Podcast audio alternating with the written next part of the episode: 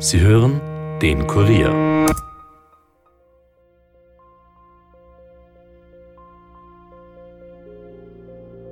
Ich hatte den Eindruck, dass sie einfach die Dinge mit sich zwar ausgemacht hat, aber die waren, das war im Reinen.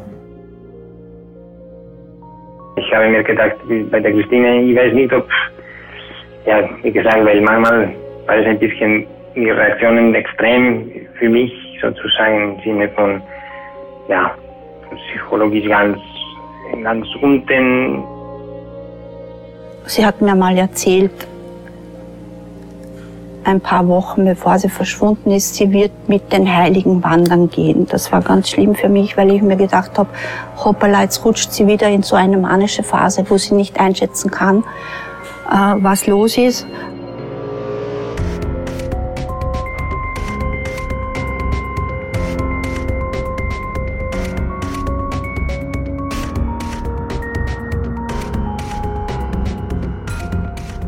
Herzlich willkommen bei Dunkle Spuren, dem True Crime Podcast des Kurier. Wir sind mitten in unserem bereits neunten Fall. Hier geht es um eine damals 32-Jährige, von der seit Juni 2017 jede Spur fehlt. Im Schatten der Berge. Das Verschwinden der Christine Schwarz. Kurierreporterin Elisabeth Hofer hat die Spuren wieder aufgenommen.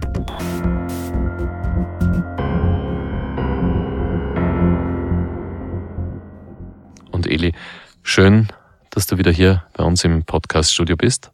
Hallo Stefan. Eli, wir haben das letzte Mal ja schon gesagt, dass es hier um eine Geschichte geht, bei der wir ja sehr tief in die Psyche von dieser Christine Schwarz eintauchen werden. Dazu kommen wir jetzt gleich. Lass uns aber vorher vielleicht noch einmal ganz kurz den ersten Teil zusammenfassen und einen Blick auf die ja, vielen offenen Fragen werfen. Gerne. Also wir wissen, dass sich Christine an diesem Freitag, den 2. Juni, vom Abschlussabend eines Tanzprojektes recht früh verabschiedet hat, weil sie am nächsten Tag wandern gehen wollte. Das war der Pfingstsamstag. Ihre Eltern haben hingegen geglaubt, sie würde das Wochenende auf Einkehrtagen im Kloster verbringen. Und als Christine am Mittwoch, den 7. Juni, nicht zur Arbeit erschienen ist und auch telefonisch nicht erreichbar war, haben sie ihre Tochter bei der Polizei als vermisst gemeldet. Im Zuge der Ermittlungen hat sich herausgestellt, dass Christine eben nicht im Kloster war.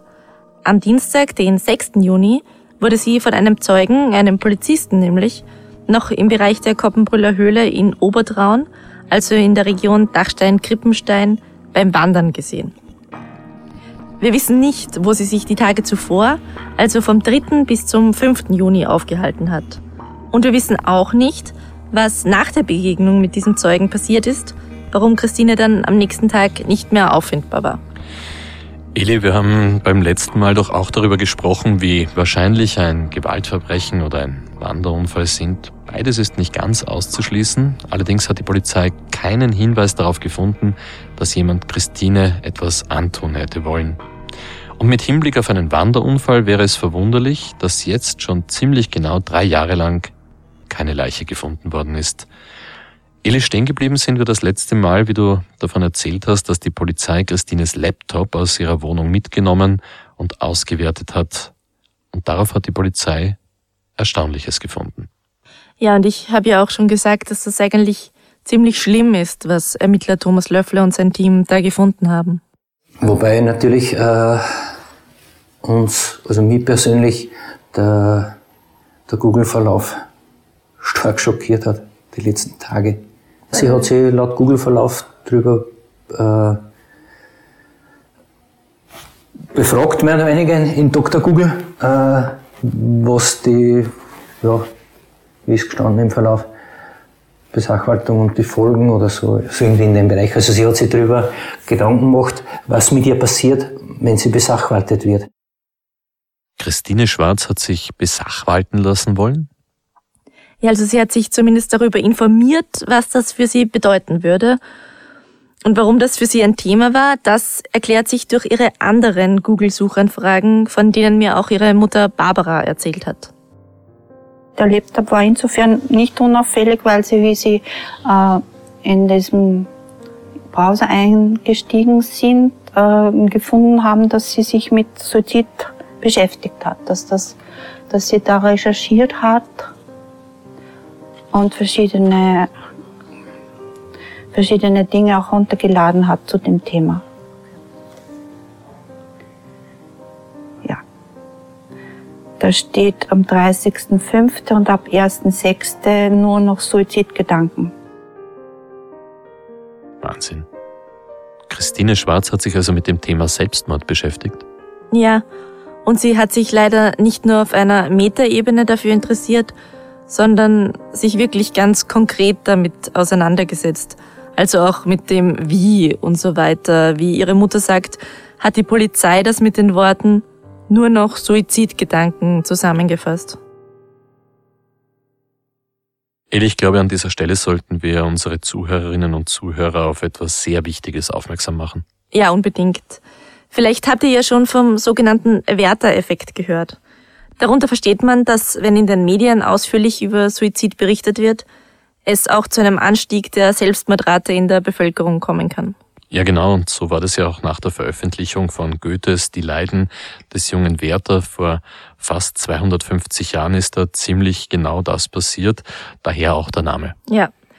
Und wir sind deshalb verpflichtet und es ist uns auch wirklich wichtig, euch an dieser Stelle zu sagen, dass wenn ihr oder eine euch nahestehende Person Suizidgedanken hat, ihr euch jemandem anvertrauen solltet. Das kann jemand aus eurem Umfeld sein oder auch die Telefonseelsorge. Sie ist in Österreich kostenlos unter der Rufnummer 142 zu erreichen. Hilfsangebote bietet sonst auch das österreichische Suizidpräventionsportal unter www.suizid-prävention.gv.at. Wichtig ist, Ihr seid nicht allein und es gibt immer einen Weg. Mhm, das kann ich nur unterstreichen. Aber jetzt, Eli, zurück zu unserem Fall, zur Christine Schwarz. Jetzt, wo wir wissen, dass sie sich mit dem Thema Selbstmord so ausführlich beschäftigt hat, muss ich dich natürlich fragen, ob sie sich vielleicht in den Bergen irgendetwas angetan hat. Gibt es dafür Hinweise? Ich weiß, dass sich diese Vermutung hier irgendwie aufdrängt. Und ich habe mir einmal die Statistik angesehen. Ein Sprung aus der Höhe, also zum Beispiel von einem Hochhaus, einer Brücke oder eben auch von einem Berg, ist bei Frauen die dritthäufigste Selbstmordmethode. Mhm. Also mehr als 14 Prozent der Selbstmörderinnen machen das so. Bei Männern ist das ein bisschen seltener. Du haltest es also für möglich, dass er sich dort in dieser Region Dachstein-Krippenstein umgebracht hat oder zumindest, dass er sich dort hätte umbringen können? Naja, ich habe das ja im ersten Teil schon beschrieben. Das ist Gebirge dort.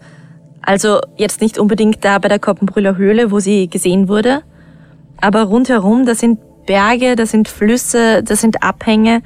Also an Möglichkeiten mangelt es dort nicht, um es einmal ganz hart zu formulieren. Mich hat aber etwas anderes an dem Gedanken gestört. Christine hat laut ihrer Mutter und ihren Freunden überhaupt keinen persönlichen emotionalen Bezug zu der Gegend. Und ich habe mich gefragt, wenn ich vorhabe, mich umzubringen, tue ich das nicht an einem Ort, der mir irgendetwas bedeutet, der irgendeine Symbolkraft für mich hat?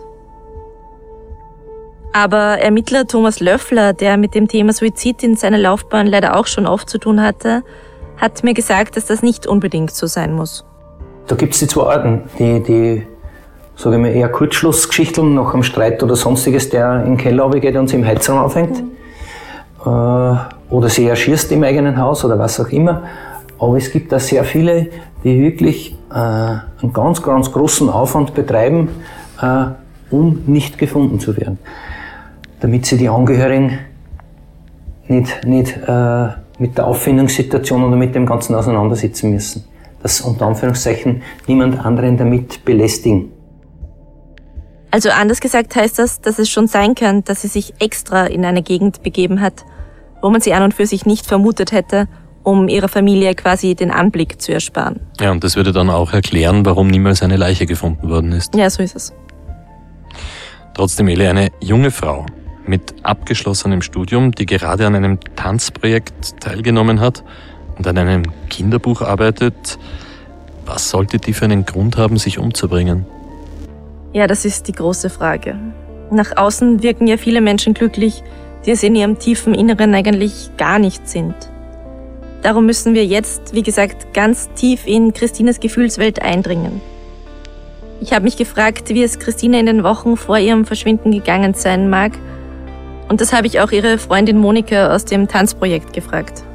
Christine erlebte ich als eine Person, die sehr still war, also in sich sehr eher zurückgezogen, gleichzeitig aber schon sehr, sehr offen für das, was sich so entwickelt, ähm, was so in der Gruppe auch passiert. Ähm, sehr reflektiert, ja. Und auch fröhlich. Also sie hat auch dann zum Beispiel im Tänzerischen, äh, sage ich mal, blödeln können, ja. Also was man von ihr vielleicht so auf den ersten Blick nicht erwarten hätte können, ja. Weil sie so eben sehr still und ruhig war immer. Aber Sie hätten sich zu keiner Zeit irgendwie gedacht, da passt irgendwas nicht, da muss man sich Sorgen machen?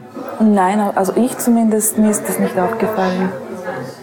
Nein, mir eigentlich auch nicht. Also für mich war das so einfach, die Christine ist von ihrem Wesen sehr, sehr einfach so zart und fein als Mensch. Und ähm, das war für mich stimmig. Also nicht, dass da irgendwie eine Art Problem im Hintergrund vielleicht wäre oder so, das eher nicht. Mhm. Als still und ruhig beschreibt Monika Christine also, aber trotzdem auch als offen und fröhlich. Ja, und diese Beschreibung ist eigentlich enorm interessant, wenn ich sie mit einigen Episoden vergleiche, von denen mir Christines Mutter Barbara erzählt hat, wo Christine alles andere als ruhig und fröhlich aufgetreten ist, sondern sie extrem unglücklich war und den Grund dafür nicht kannte. Da hat sie diesen Grund immer auch in der Familie gesucht und ist manchmal sehr, sehr aggressiv gewesen äh, uns gegenüber und anderen Familienmitgliedern gegenüber und wollte manchmal gar nichts mehr wissen von uns. Ja, und hat die Großeltern beschimpft und hat mich sogar mal angegriffen, tätlich angegriffen beim Spaziergang, wie wir gemeinsam spazieren gegangen sind und hat Protestlieder geschrieben und alles, was halt in der Familie gewesen ist, äh, sehr kritisiert und, und sehr für schlecht geheißen. Und, ja.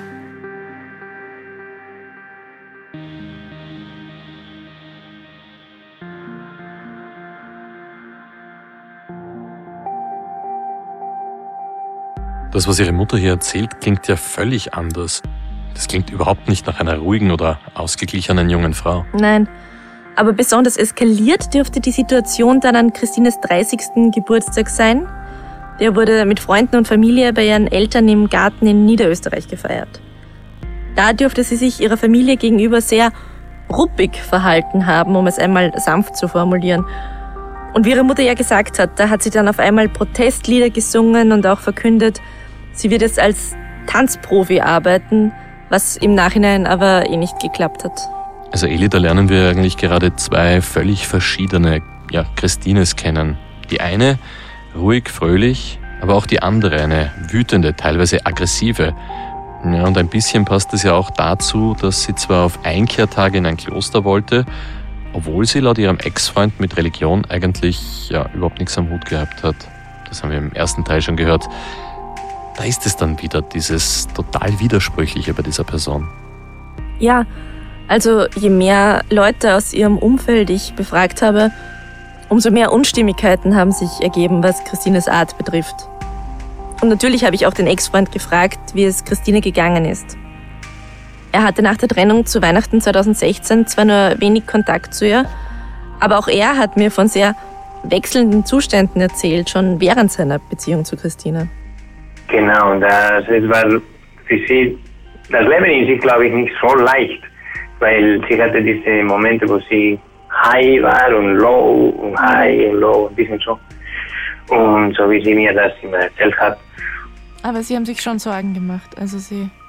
Sie ich meine, ja, ich habe mich schon Sorgen gemacht, ja. Ich habe mir gedacht, bei der Christine, ich weiß nicht, ob, ja, wie gesagt, weil manchmal war es ein bisschen, die Reaktionen extrem für mich sozusagen im Sinne von, ja, psychologisch ganz, ganz unten mhm. und deprimiert oder ganz oben, sehr äh, überfreulich, würde ich sagen, manchmal oder so.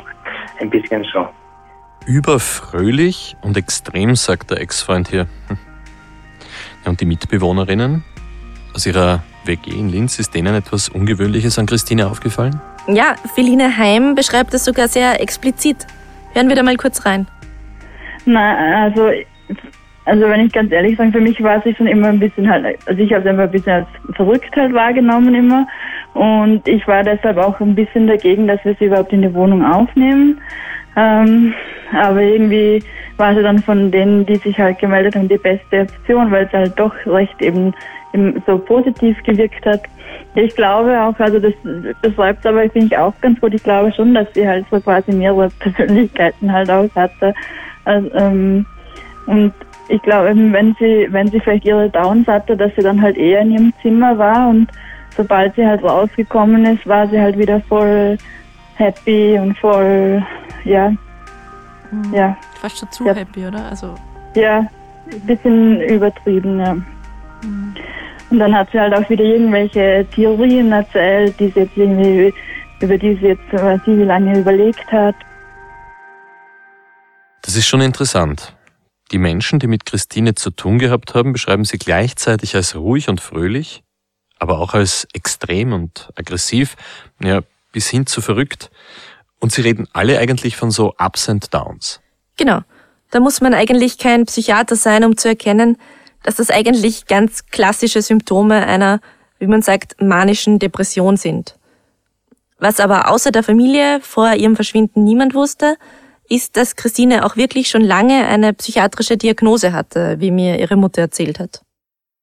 Prinzipiell muss ich vielleicht ein bisschen, ein bisschen weiter ausholen, weil die Christine war seit ihrem 20. Lebensjahr bipolar.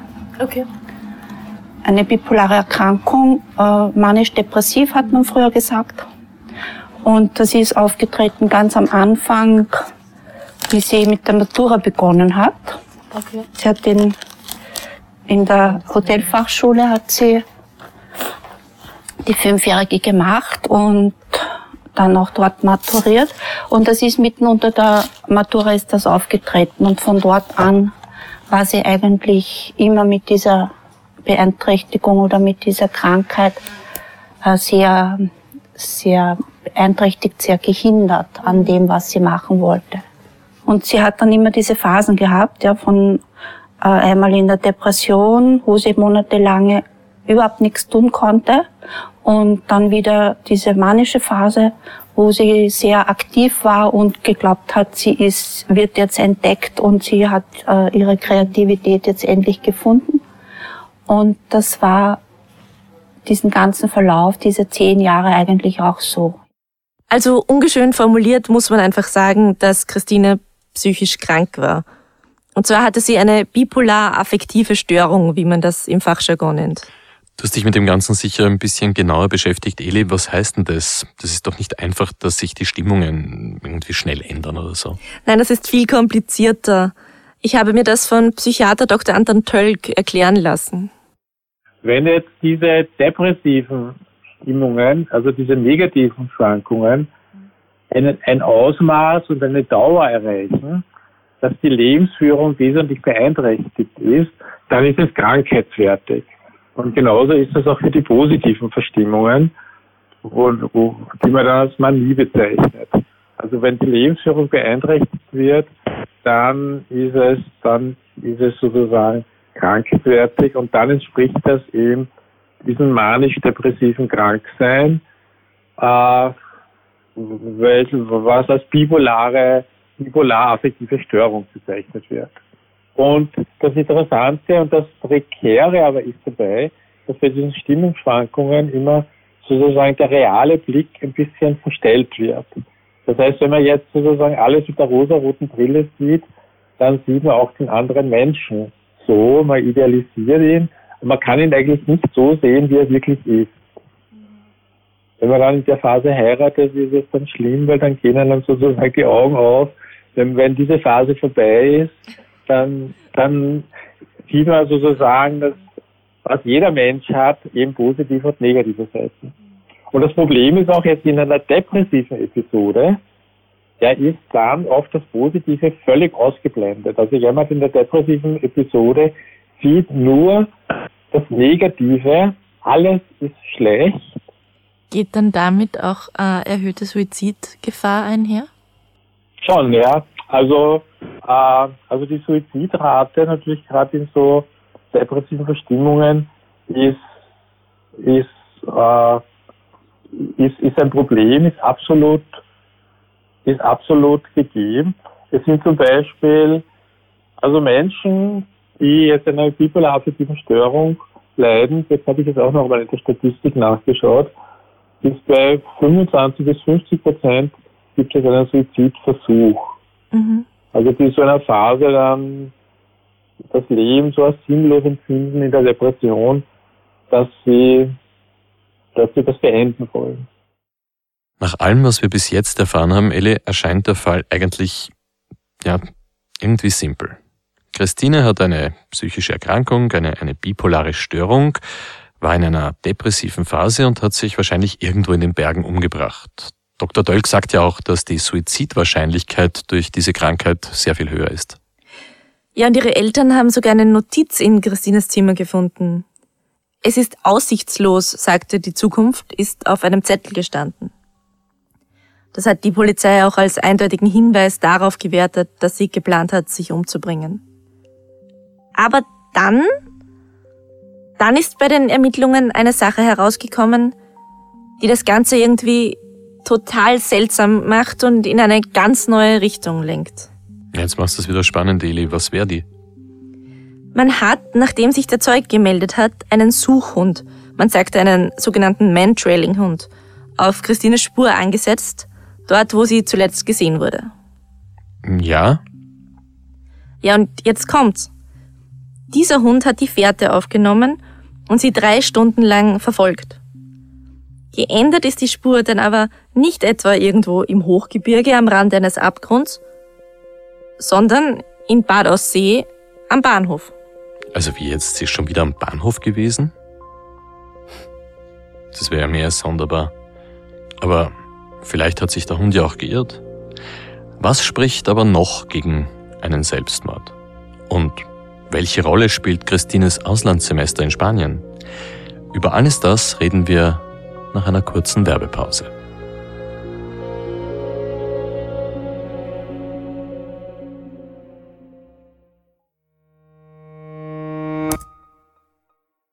Ja, und für alle, die, so wie ich auch privat von Krimis nicht genug bekommen, denen empfehle ich den zweiten Teil des Audible Original Hörspiel Auris. Darin muss der geniale Audioforensiker, der Matthias Hegel, wieder dem Landeskriminalamt helfen, einen Fall zu lösen, gleichzeitig aber sein eigenes dunkles Geheimnis schützen. Helfen kann ihm dann nur die junge True Crime Podcasterin Jula Ansorge. Aber Achtung, niemand bleibt in diesem Fall so unschuldig, wie er es gern hätte.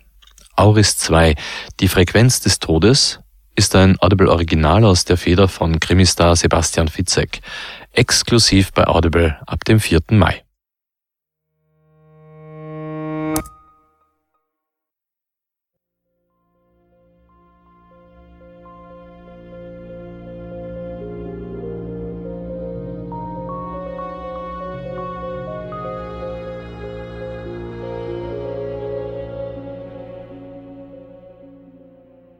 Willkommen zurück zu Dunkle Spuren und zur spurlos verschwundenen Christine Schwarz. Ich bin jetzt ja, wirklich ein bisschen verblüfft. Da hat es die ganze Zeit so ausgesehen, als hätte Christine zum Beispiel während dieses Wanderausflugs möglicherweise einen Selbstmord begangen. Und dann sagst du mir, Eli, dass der Suchhund ihre Spur zurück zum Bahnhof verfolgt hat. Ja, das ist schon wirklich sehr interessant. Also der Wanderweg, auf dem Christine gesehen wurde, führt von der Koppenbrüller Höhle direkt zum Bahnhof Bad Aussee. Das ist ein circa dreistündiger Wanderweg.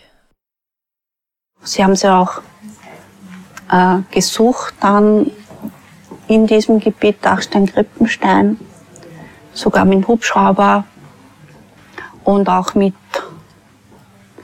wie heißen diese Hunde? Man-Trailer-Hunde ja. heißen die. Ja. ja. Und dieser Hund, dieser Mentreller Hund ist dann eben dort auf diese Spur gesetzt worden. Sie haben aus der Wohnung noch äh, Wäsche geholt, damit der Hund eine Spur bekommen kann. Und er ist angeblich diesen ganzen Weg äh, bis eben zum Bahnhof marschiert.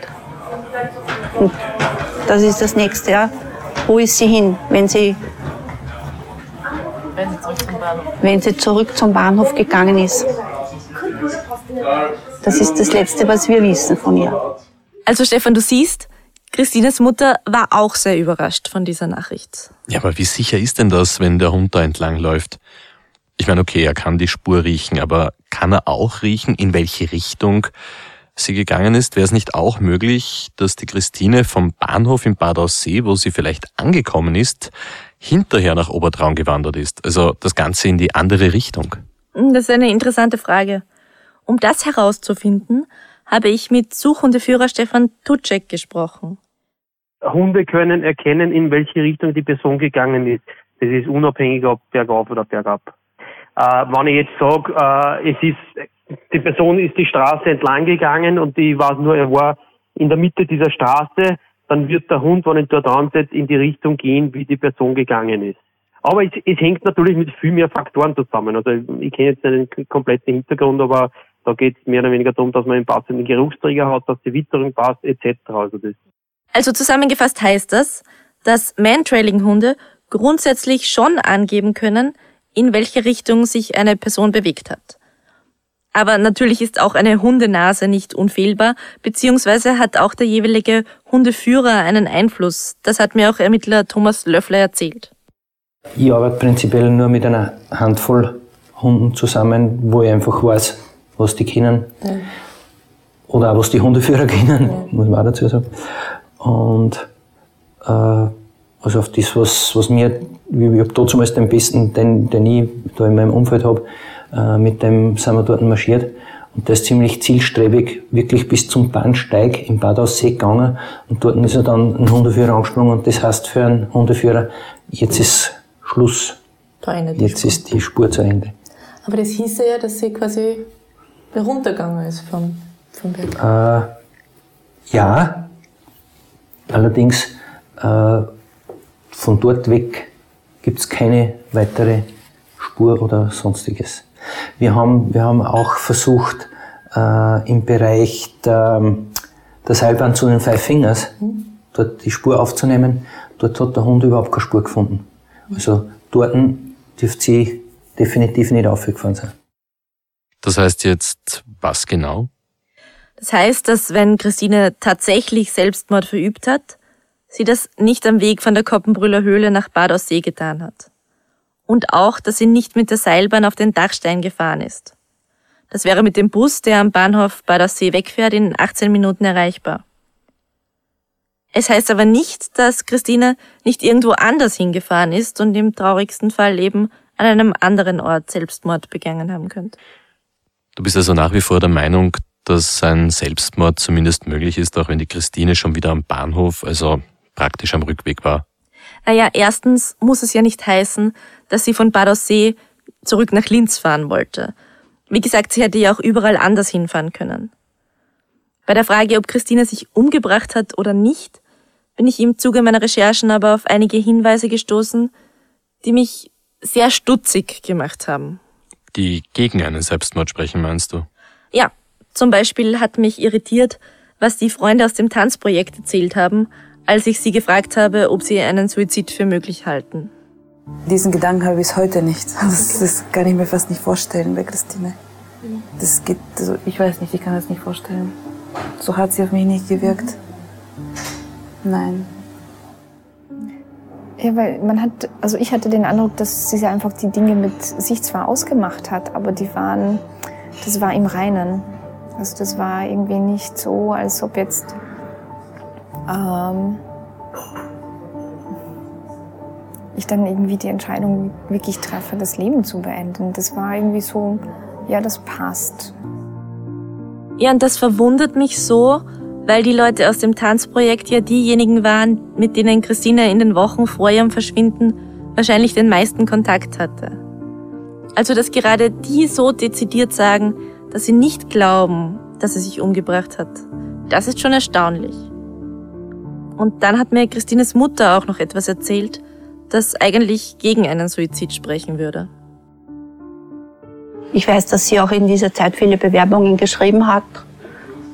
Und was mir besonders aufgefallen ist, das war diese letzte Bewerbung, die ich dann erst äh, gesehen habe, wie die Polizei in Linz, die Kripo hat ihren Laptop mitgenommen und haben den Laptop ausgewertet und da habe ich dann eine CD gekriegt von dieser Aufnahme und von diesen ganzen Internetkontakten. Und da ist auch an, am Desktop vom Laptop diese Bewerbung gestanden und die war vom 29.05. und ich habe mir dann gedacht, ja, wenn sie am 29.05. noch ein, eine Bewerbung geschickt hat, dann wird sie nicht ein paar Tage äh, später sich das Leben nehmen. Christine Schwarz ist aller Wahrscheinlichkeit nach am 3. Juni zum Wandern aufgebrochen und hat am 29. Mai noch eine Bewerbung für einen neuen Job geschrieben. Ja, und das ist schon seltsam. Also wenn sie vorgehabt hätte, sich etwas anzutun, hätte sie dann vier Tage zuvor noch eine Bewerbung für einen neuen Job verfasst? Was für ein Job wäre das eigentlich gewesen, für den sie sich da beworben hat? Schaffnerin bei der Bahn. Also gut, es spricht jetzt doch einiges gegen einen Selbstmord in den Bergen. Christine war schon wieder am Bahnhof. Sie hat sich kurz vorher für einen neuen Job beworben und ihre Freunde aus dem Tanzprojekt, die halten das mit dem Suizid auch für sehr abwegig. Ja, also es gab einfach Pläne für die Zukunft. Auf der anderen Seite muss man halt auch einfach sagen, dass Christine nun einmal psychisch krank war. Ja, aber du hast gesagt, sie war in Behandlung. Ja, an und für sich schon. Und sie hat auch Medikamente genommen, mit denen man diese stimmungsmäßigen Ups and Downs, die man bei einer bipolaren Störung erlebt, eigentlich ganz gut in den Griff bekommen könnte. Allerdings hat sie die Medikamente rund um diesen 30. Geburtstag abgesetzt. Wir haben darüber ja schon vor der Pause geredet, dass es auf dieser Feier eine ziemliche Eskalation gegeben hat, wie Christines Mutter erzählt. Sie hat uns an diesem 30. Geburtstag, wo wir mit ihr gefeiert haben und mit ihren Freunden, hat sie uns erklärt, sie wird jetzt Tänzerin und hat dann an der Bruckner Uni ein Gaststudium begonnen in Linz und hat aber in Wien an der Hauptuni inskribieren müssen. Und sie hat dann festgestellt oder feststellen müssen, dass sie nicht einmal mit den Erstsemestrigen mitkommt, ja, weil sie war damals über 30 und das hat ihr so irgendwie äh, einen, einen großen Dämpfer gegeben, ja, weil sie das wollte. Und sie hat dann begonnen, die Medikamente abzusetzen. Und ist, ja, und hat schon in ärztlicher Begleitung, sie hat immer wieder Blutproben nehmen lassen wegen des Lithiumspiegels und hat aber gemeint, wenn sie keine Medikamente nimmt, dann kann sie ihre Kreativität voll entfalten. Das war so das, was sie getan hat. Eigentlich hört man das ja relativ oft, dass Menschen, die manisch-depressiv sind, ihre Medikamente irgendwann einmal von sich aus absetzen. Ja, das ist eben die Gefahr in diesen manischen Phasen, wenn sie sich eh gut fühlen und quasi Bäume ausreißen könnten vor Motivation. Und bei Christine war es dann in der Folge so, dass sie sich auch immer weniger schulmedizinisch behandeln hat lassen und stattdessen Energetiker und dergleichen aufgesucht hat, denen sie auch ordentliche Summen gezahlt hat übrigens. Und das hat geholfen? Nein, also es sind dann, nachdem Christine ihre Medikamente abgesetzt hat, einige seltsame Dinge passiert. Zum Beispiel hat sie ihrer Mutter gegenüber eine ganz komische Formulierung verwendet. Sie hat mir mal erzählt, ein paar Wochen bevor sie verschwunden ist, sie wird mit den Heiligen wandern gehen. Das war ganz schlimm für mich, weil ich mir gedacht habe, hoppala, jetzt rutscht sie wieder in so eine manische Phase, wo sie nicht einschätzen kann, äh, was los ist. Aber sie war dann eben, hat dieses Tanzprojekt fertig gemacht und ist dann auch noch bei der Abschlussfeier äh, mit dabei gewesen. Und äh, habe ich mir gedacht, okay, wenn sie das alles durchzieht und auch in der Arbeit ist, dann passt das eh soweit, ja. Aber dieses, sie wird mit den Heiligen wandern gehen, das war für mich so, ja, machen die dann, wenn sie dann an den Einkehrtagen ist, machen die dort eine Wanderung und sie meint, sie meint, dass das diese Ordensschwestern sind, so, so unter, ja, Gänsefüßchen halt, ja, mit die Heiligen dort, so ungefähr, ja. Darum hat mich das auch nicht so beunruhigt. Mit den Heiligen wandern gehen. Das wollte Christine? Das ist äh, mit Hinblick darauf, dass sie von dieser Wanderung nie zurückgekommen ist, dann schon ein bisschen gruselig. Ja, mir rinnt es auch immer kalt den Rücken runter, wenn ich darüber nachdenke. Es ist in der Zeit vor Christines Verschwinden aber noch etwas passiert, das sehr schwierig einzuschätzen ist. Ihre Mitbewohnerin Feline hat nämlich wenige Wochen vor Christines Verschwinden plötzlich einen Anruf bekommen. Also ich weiß nur, es war nämlich davor schon, glaube ich, zwei Wochen davor oder so, ähm, wo ich äh, zu einem Festival gefahren bin und dann habe ich äh, im Auto, wo ich unterwegs war, einen Anruf vom Krankenhaus bekommen, weil sie ähm, in, in der Donau schwimmen war und anscheinend in die Strömung gekommen ist und ähm, man sie dann da auf der anderen Seite rausgefischt hat. Mhm. Und, ähm, und dass man sie, glaube, abholen hätte man sie müssen. Und ich war eben aber nicht in Linz und deshalb hat das dann meine zweite Mitbewohnerin gemacht. Die und Frau Schorn. Genau, Alles genau. Mhm. Und ähm, genau, und ich habe dann danach mit ihr kurz, also wo ich wieder halt in Linz war, habe ich dann mit ihr gesprochen, was da los war und so, aber da habe ich mir auch nichts dabei gedacht, weil es zu ihr gepasst hat, dass sie halt, weil sie schon oft so ein bisschen tagträumerisch war und so, habe ich mir gedacht, ja, war halt schwimmen und vielleicht wirklich irgendwie in Gedanken und dann in der Strömung, wer weiß. Mhm. Ähm, Im Nachhinein hätte das halt schon der erste Indiz sein können. Die Mitbewohnerin von Christine deutet hier an, dass es vielleicht schon ein paar Wochen vorher einen Selbstmordversuch gegeben hat? Na, das weiß man nicht so genau. Also Christine ist in Linz in die Donau gegangen, was an sich schon seltsam ist, weil in Linz ist das nicht so wie zum Beispiel in Wien, wo man im Sommer einfach in die Donau baden geht. Also da ist ja die Föst und die ganze Industrie, da ist die Donau zum Baden gar nicht so geeignet eigentlich. Und auch die Strömung ist eben nicht ganz zu unterschätzen. Andererseits sagt Feline ja schon, es hätte irgendwie zu Christine gepasst, so etwas zu machen. Wir werden wahrscheinlich nie erfahren, ob diese Donau-Episode schon eine bewusste Selbstgefährdung war oder doch nur einfach die Idee mal, ja, die Donau zu überqueren. Nein, das hat möglicherweise nicht einmal Christine selbst gewusst, weil es auch sein kann, dass ihr nicht ganz klar war, warum sie das überhaupt getan hat. So hat es mir Psychiater Dr. Tölke erklärt. Es gibt ja noch so, so Mischbilder, ja, wo einerseits sozusagen da noch so eine Selbstüberschätzung da ist und auf der anderen Seite wäre das ähm, ja schon auch so ein bisschen so ein Hasardspiel wie russisches Roulette. Ich lege das, ich probiere es rüber zu schwimmen und wenn ich jetzt die Sache trinke, dann, dann soll es so sein. Also gut, Eli, wir haben uns jetzt sehr lange darüber unterhalten, wie und ob und wo sich Christine umgebracht haben könnte. Nachdem trotzdem jahrelang keine Leiche gefunden worden ist, müssen wir da nicht jetzt auch einmal darüber nachdenken, ob Christine vielleicht noch lebt? Ja, aber dann ist die Frage, warum sie sich über die Jahre bei niemandem gemeldet hat. Bei ihren Freunden nicht, bei ihrer Familie nicht, bei ihrem Ex-Freund nicht. Ich weiß nicht, dafür gibt es eigentlich nur zwei Erklärungen. Entweder sie kann aus irgendeinem Grund nicht oder, viel wahrscheinlicher, sie will nicht. Meinst du vielleicht, dass Christine freiwillig untergetaucht ist?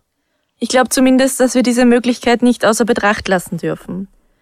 Ihre Mutter Barbara hat mir zum Beispiel erzählt, dass Christine immer die Ursache für ihre Krankheit gesucht hat und dafür auch ihre Familie verantwortlich gemacht hat. Wir haben ja vorher schon gehört, dass sie auf ihre Mutter losgegangen ist und ihre Großeltern beschimpft hat und so weiter.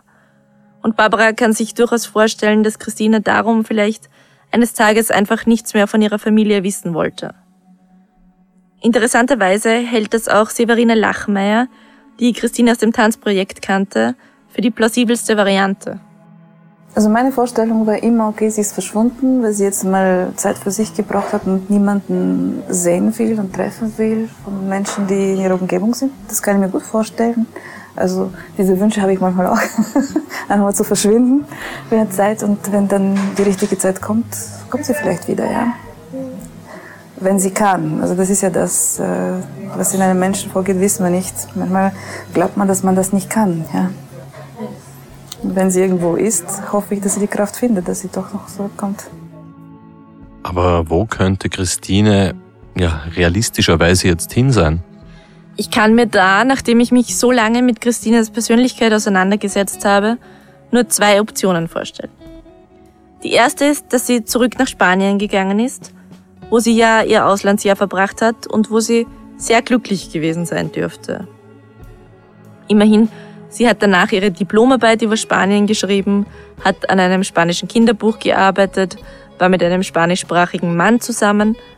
Also ich glaube, man merkt, welche Begeisterung sie für dieses Land hatte.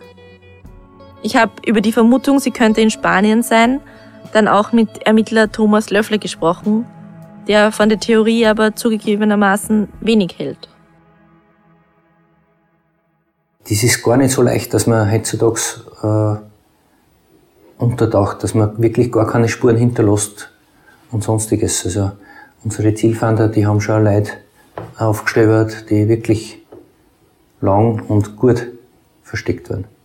Noch, noch dazu hätte die Frau Schwarz niemals in tausend Jahren nicht die psychischen Voraussetzungen gehabt, dass das schafft. Weil das, das, kostet, das kostet viel Kraft. Also für mich als Polizist, der ich weiß, was ich zu tun habe, dass ich gewisse Sachen verschleiern mag. Sogar für mich war das extremst schwierig, dass ich jetzt untertauche, ohne dass ich irgendwo eine Spur hinterlasse. Geschweige denn, dass ich gefunden werde. Ja, also Thomas Löffler hält diese Variante für extrem unwahrscheinlich.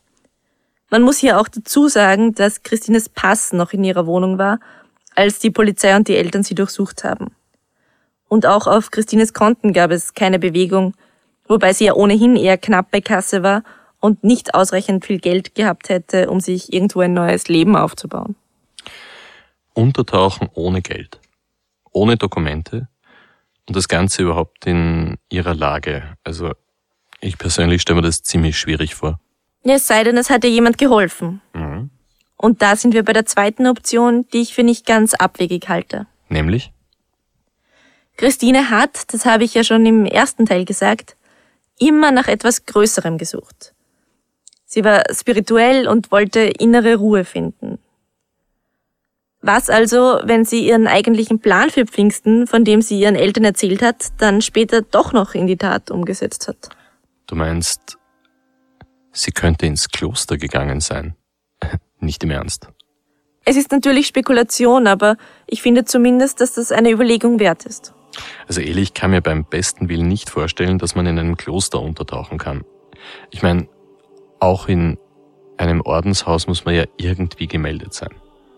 Ja, an und für sich kannst du dann nicht einfach vor der Tür stehen und sagen, hallo, hier bin ich, ich möchte gern eurem Orden beitreten und dann bekommst du deinen Schwestern und gut ist. Also du brauchst da genauso einen Ausweis und einen Meldezettel und wirst natürlich auch behördlich registriert. Allerdings muss man sagen, es wäre nicht das erste Mal, dass eine junge Frau im Kloster untertaucht. Kennst du andere Fälle, wo das passiert ist? Ja, ich bin bei den Recherchen auf einen hochinteressanten Fall gestoßen, den ich gerne ganz kurz umreißen würde. Anfang der 1970er Jahre ist auch in Oberösterreich die 15-jährige Maria Variae verschwunden. Sie war sehr religiös und hat ihren Eltern schon zuvor gesagt, dass sie gerne in einen Orden eintreten möchte. Aber die Eltern haben das nicht erlaubt, weil Maria noch so jung war. Eines Tages hat sie dann mit einem befreundeten Pfarrer und einer Nonne eine Klosterschule angeschaut. Und an diesem Tag ist sie nicht mehr nach Hause gekommen. Ist sie entführt worden? Na, der Pfarrer und die Nonne haben damals angegeben, sie hätten Maria nach Hause gefahren und sie vor der Haustüre abgesetzt. Sie ist aber nie daheim angekommen. Danach sind viele Jahre vergangen und niemand hat je wieder etwas von Maria gehört. Aber dann ist etwas ganz Mysteriöses passiert. Ein Pensionisten-Ehepaar aus Oberösterreich hat eine Rundreise zu Klöstern in Rumänien gemacht. Und eines Tages treffen sie dort auf eine Nonne, die nicht nur Deutsch, sondern sogar oberösterreichischen Dialekt spricht. Und als sie diese Frau darauf ansprechen, nimmt diese Reis aus. Die Polizei vermutet, dass es sich bei dieser Nonne um Maria Variae gehandelt haben könnte. Völlig ihre Geschichte. Ist sie damals befragt worden? Nein, leider, und zwar aus einem ganz banalen Grund eigentlich nicht. Der Mann von diesem Ehepaar ist kurz nach der Reise gestorben. Und seine Frau konnte sich beim besten Willen nicht daran erinnern, wo dieses Kloster war oder wie es genau geheißen hat. Verrückte Geschichte. Diese Maria Variae, wie alt wäre die heute? Ja, über 65. Und mir gibt dieser Fall auch in Bezug auf Christine Schwarz extrem zu denken. Man muss sich vorstellen, die Eltern von Maria Variay haben ihr Leben lang nicht mehr erfahren, was mit ihrer Tochter passiert ist. Dabei ist es ja möglich, den Angehörigen über die Polizei mitzuteilen, dass es einem gut geht, ohne zu verraten, wo man sich befindet. Ich meine, äh, dass das Klöster gewisse Auskünfte nicht erteilen brauchen und sonstiges, äh, das mag schon sein. Nur, wenn ich eine Anfrage stelle und ich weiß jetzt gar nicht, ob ich in dem Akt, ich habe einen anderen Akt, da habe ich mit dem, mit dem, Prior, also mit, dem, mit dem Abt vom Stift Schlegel, das ist da der Vorsitzende von der Klostergeschichte in, was weiß ich, Oberösterreich oder Österreich, weiß sogar, mit dem habe ich mal gesprochen, sage ich, ich bräuchte da eine Auskunft, ob die und die Person in irgendeinem Kloster untergebracht ist, weil wir müssen es trotzdem eine Auskunft geben, weil, ich habe ihm dann auch dazu gesagt, wenn ich da positive Rückmeldung kriege und die Person sagt, ja, ich bin hier, aber es geht niemandem etwas an, wo ich bin, dann weiß ich das. Und somit gehe ich zu den Eltern und sage, euch am Kind geht's gut. Und wo sie es darf ich nicht sagen, weil die Tochter oder der, der Sohn das nicht möchte. Fertig. Und an das hält man sich sehr, sehr streng, weil da kommen wir sonst in Teufelsküche. Also wenn unsere Christine Schwarz ihre Eltern wissen lassen wollte, dass es ihr gut geht, dann könnte sie sich einfach bei der Polizei melden und die würde dann diese Information auch weitergeben, ohne zu verraten, wo sich die Christine aufhält. So ist es. Weil es ist quasi das gute Recht mhm. jedes erwachsenen Menschen, nicht gefunden zu werden, wenn er das nicht möchte. Edi, irgendwie klingt das jetzt nach einem Aufruf. Ja, irgendwie ist es das auch. Also sagen wir es deutlicher. Falls Christine noch lebt und auf irgendeine Weise diesen Podcast zu hören bekommt, oder es jemanden gibt, der weiß, wo sie ist und dass es ihr gut geht. Bitte meldet euch bei der Polizei. Christine wird extrem vermisst und ihre Familie kann auch nicht zur Ruhe kommen, solange nicht geklärt ist, was damals, 2017, wirklich passiert ist. Was wünschen Sie sich denn? Würden Sie lieber wissen, dass sie tot ist, als nichts wissen? Dann könnten wir wenigstens Abschied nehmen. Der Pfarrer von unserem Ort ist mal gekommen und mein Mann hat gesagt, dann können wir irgend, irgendwas machen. Es ist in Richtung ein Begräbnis gegangen und er hat einfach gesagt, wo es keine Leiche gibt, gibt es kein Begräbnis. Punkt aus, Ende. Und die Oma möchte, ja, so. Äh, und die Oma möchte immer irgendeine Verabschiedungsfeier oder so irgendein Ritual machen. Und ich kann das aber nicht. Ja, ich habe der Oma gesagt, tut mir leid, das geht nicht, solange ich nicht weiß, ob sie wirklich tot ist. Ich kann das nicht. So viel Zeit ist es und es gibt Leute, die sind verschwunden und tauchen nach zehn Jahren wieder auf.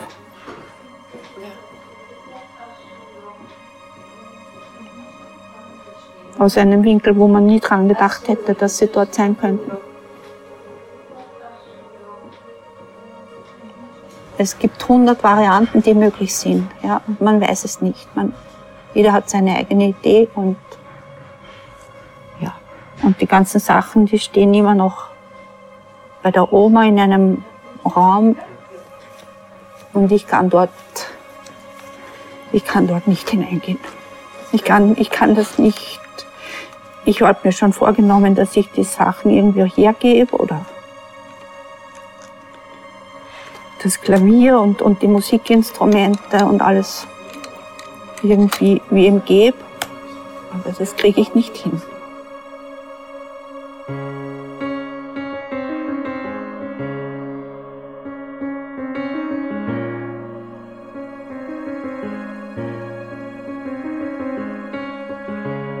Danken Christines Familie, ihren Freunden und Bekannten, die mit uns gesprochen haben, sowie Dr. Anton Tölk, der Rettungshundestaffel Niederösterreich und dem Landeskriminalamt Oberösterreich für die Zusammenarbeit.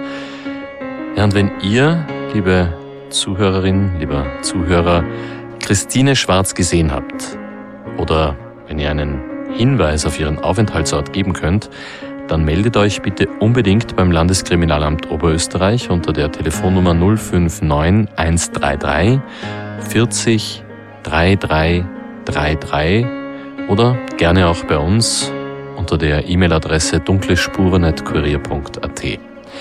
Ja, und folgt uns auch gerne auf Instagram unter www.instagram.com slash dunkle Spuren. Dort haben wir jede Menge zusätzliches Material für euch, was diesen und die vielen anderen spannenden Fälle betrifft. Dunkle Spuren ist ein Podcast des Kurier. Moderation Stefan Andres, Reporter Yvonne Wiedler, Michaela Reibenwein und Elisabeth Hofer. Schnitt Tobias Peberg und Dominik Kanzian, Musik Tobias Schützenberger, produziert von Elias Nabmesnik.